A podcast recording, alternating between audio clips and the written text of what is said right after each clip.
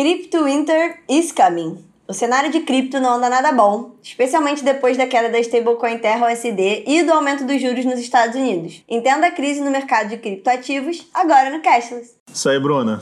Mas acho que eu, até, a, até a chamada tá um pouco errada, porque essa ideia do, do Winter is Coming, na verdade, ele já chegou, né? Então a gente já tá, já tá sinalizando aqui que o inverno já tá devidamente instaurado, a gente está lidando com uma situação bem complexa no cenário cripto. Você está olhando para ações das principais exchanges caindo para caramba, você está vendo, inclusive, né, um, um cenário que está revertendo o que a gente estava discutindo até pouco tempo. Até pouco tempo a gente estava falando sobre como era difícil contratar novas pessoas que tivessem as habilidades para poder trabalhar nesse ambiente, nesse ecossistema cripto. Agora você está vendo um congelamento das contratações e até mesmo desses demissões, né? Início de junho foi marcado por demissões, grandes ciclos de demissões no cenário cripto. Então, assim, isso ganhou esse rótulo né, de Crypto Winter. Né? Um, foi um um post no blog em junho, né, do presidente da Gemini, né, que falou um pouco sobre isso. E a gente está dentro desse cenário que não parece que vai se resolver tão rapidamente, porque ele é além do conflito Rússia-Ucrânia, né, que já causou seus tumultos aí nas finanças globais, afetando já o cenário cripto, mas ele está bem relacionado com outras situações. Então, só para botar números, pessoal que assiste a gente, né, que escuta a gente, de novembro de 2021, o cenário, o mercado cripto caiu 60%. Ele estava valendo 3 trilhões de dólares, ele foi para menos de um trilhão de dólares. Então é, é um, uma queda assim abissal. Lógico que isso tem a ver também com o quanto ele tinha crescido em 2021. Né? Então, como a gente está olhando do final de 2021 agora para 2022, esses seis meses que a gente tem, o cenário de queda foi bem vertiginoso, foi bem forte. Não é a primeira vez que isso acontece. É, a gente está olhando aqui para um último inverno que foi de janeiro de 2018 a dezembro de 2020. Então teve aí o Bitcoin perdendo também uma parte muito relevante do seu valor nessa época. Outras criptos como Ethereum, a Litecoin também caíram muito forte durante essa época. Então assim, é... só que a gente está muito influenciado por esse período de 2021, onde ele cresceu muito então, para a gente, assim, o cenário de, de inverno está bem, bem forte. Para a gente refletir um pouco mais sobre o que está acontecendo, é, alguns investidores estão olhando isso como, na verdade, uma oportunidade de compra, sinalizando que talvez não tenha chegado no mínimo possível, talvez ainda exista algum cenário de queda ainda maior. Hoje mesmo, o Bitcoin está caindo, né? Então você está olhando para. Já, ele já não está mais no patamar de 20 mil dólares. A perda né, foi tão violenta como a gente está olhando uma perda assim que superou 50%, 60%. A gente está olhando algo bem, bem violento mesmo.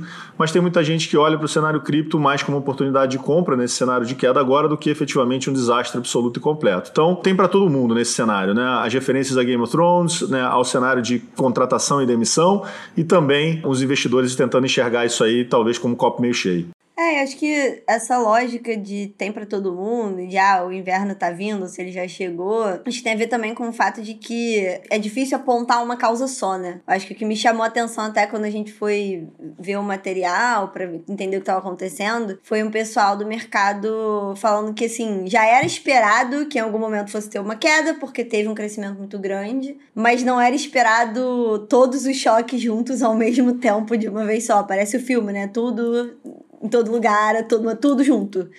É, então tem referência a vários filmes possíveis. E aí, o primeiro, assim, quando você vai ver até em ordem cronológica, já começavam a apontar a causa ali do, de um possível inverno em cripto, de uma possível queda do mercado, quando a inflação começou a descontrolar nos Estados Unidos, porque aí foi automático, começaram a ter expectativa de aumentar os juros no Fed. O Fed aumentou os juros. E aí é meio que natural, né? Diminuindo a liquidez no mercado em geral, tem uma fuga de ativos com maior risco, cripto acaba se enquadrando dentro disso. Só que aí veio a guerra que deixou a inflação mais alta ainda, que teve disrupção de cadeia de produção, e aí ficou um aumento de juros acima do que era esperado, maior em décadas. A gente chegou a falar num vídeo, é, vai aparecer aqui em algum lugar pro pessoal clicar. Aí depois ainda teve a queda da, da Luna, né? Da, a crise da stablecoin lá, então isso gerou uma crise de confiança no mercado. Além da perda associada à própria dinâmica, né, do, do caso da Terra, que a gente também comentou aqui, o próprio caos interno ali já fez o Bitcoin cair muito de preço. Mas isso gerou uma desconfiança das outras moedas, que na época a gente chegou até a falar, ah, não se sabe ainda se vai gerar uma bola de neve ou não.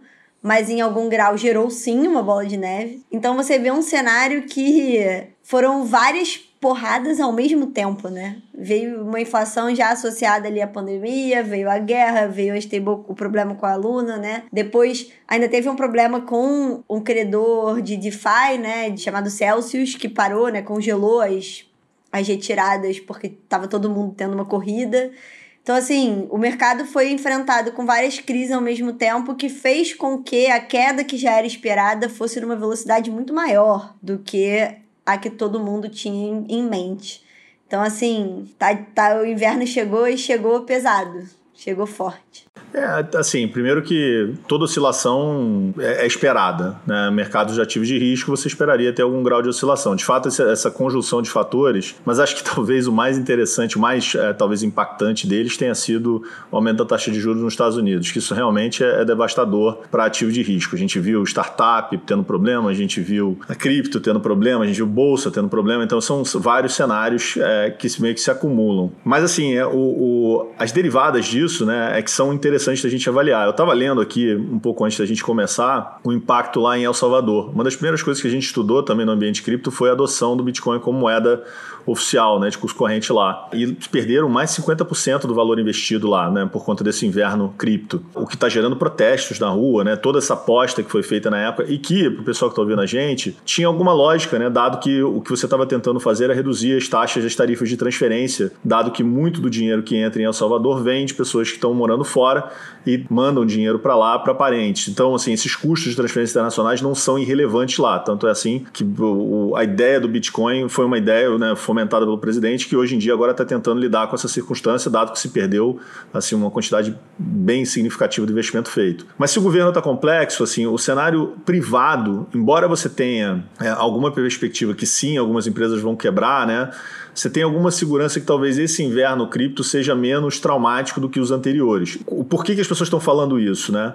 Primeiro que agora você já tem empresas com equipes que são mais sofisticadas em relação a outros invernos criptos, a invernos criptos anteriores, como por exemplo de 2018. Porque você teve uma migração bem significativa, bem relevante, de pessoas talentosas né, de finanças tradicionais para esse mundo cripto. Então essas pessoas, em alguma medida, já estão mais acostumadas também a lidar com situações financeiras que são de alta complexidade. Grande parte do pessoal do mercado financeiro enfrentou a crise de 2008, né, vem enfrentando crises no Brasil desde 2015 e no cenário lá fora também foram várias as crises que meio que oscilaram aí ao, ao longo do tempo. Então, é um pessoal que já está mais qualificado para poder lidar com isso. Sem contar com o fato que você tem muito mais capital hoje investido do que você tinha em 2018. Então, você tem uma capacidade de financiamento e de caixa, né, para você sobreviver um período aí que seja do bear market, né, que as pessoas falam, né, do, do mercado de baixa, que vai se prolongar durante esse período aí pós-inflação. É, Naturalmente, é, das iniciativas, talvez a gente tenha um, uma menor diversidade agora, né, você tem pelo menos uma interrupção nesse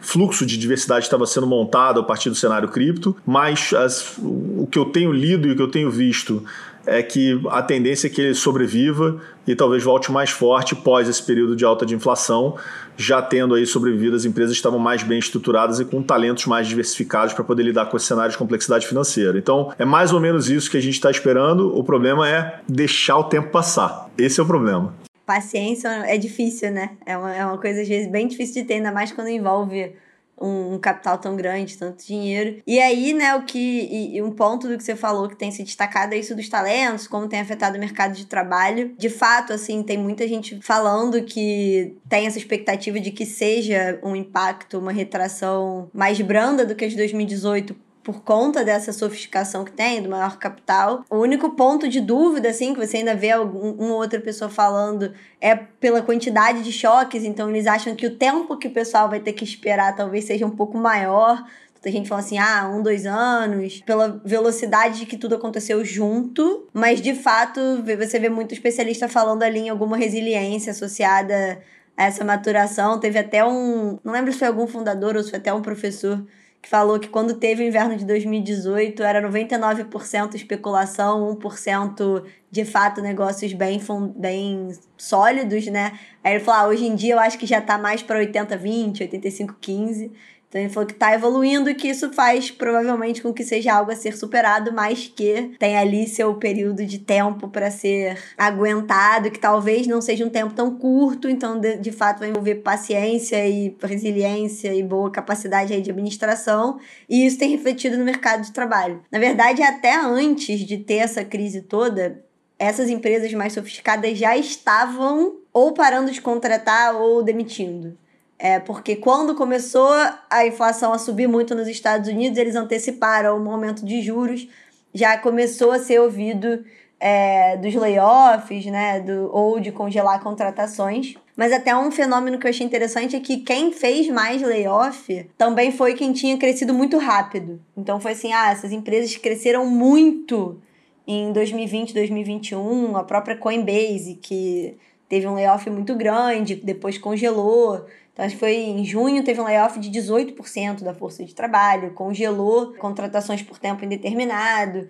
Mas também foram as que cresceram muito, que aproveitaram o cenário de liquidez para ser aquela lógica que a gente até falou no episódio das startups de crescer meio que a qualquer custo. Então agora eles estão se ajustando a uma nova realidade. Mas você viu o layoff na própria Gemini, né, dos, dos gêmeos lá, Winklevoss, tiveram um layoff de 10%. E as menores também estão em algum grau congelando contratação. O que está acontecendo é uma adaptação, uma adequação a um novo cenário, né? E agora, uma vez que eles se estabilizem, que eles tenham né, essas equipes mais adequadas para um cenário que é de juros mais altos, de inflação mais alta por, sei lá, um, dois anos, que é o que eu vi os especialistas falando mais, em algum momento, digamos que é, é para sangria parar, né? E aí esperar outro momento de, de crescimento acontecer, porque tem algumas pessoas que estão falando, inclusive, você vê gestores falando que, que quem meio que se. quem não entrou nessa lógica de crescimento a qualquer custo, quem foi fazendo de uma forma meio que gradual, não vai nem precisar fazer layoff, talvez continue tendo uma uma trajetória mais sustentável, mesmo nesse período de,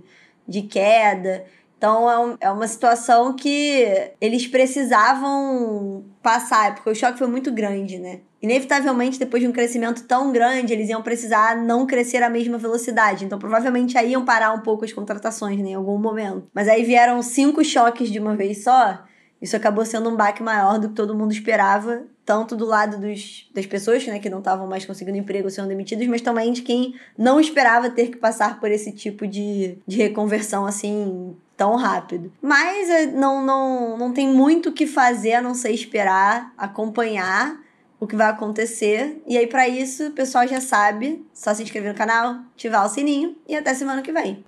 Tchau, tchau, gente.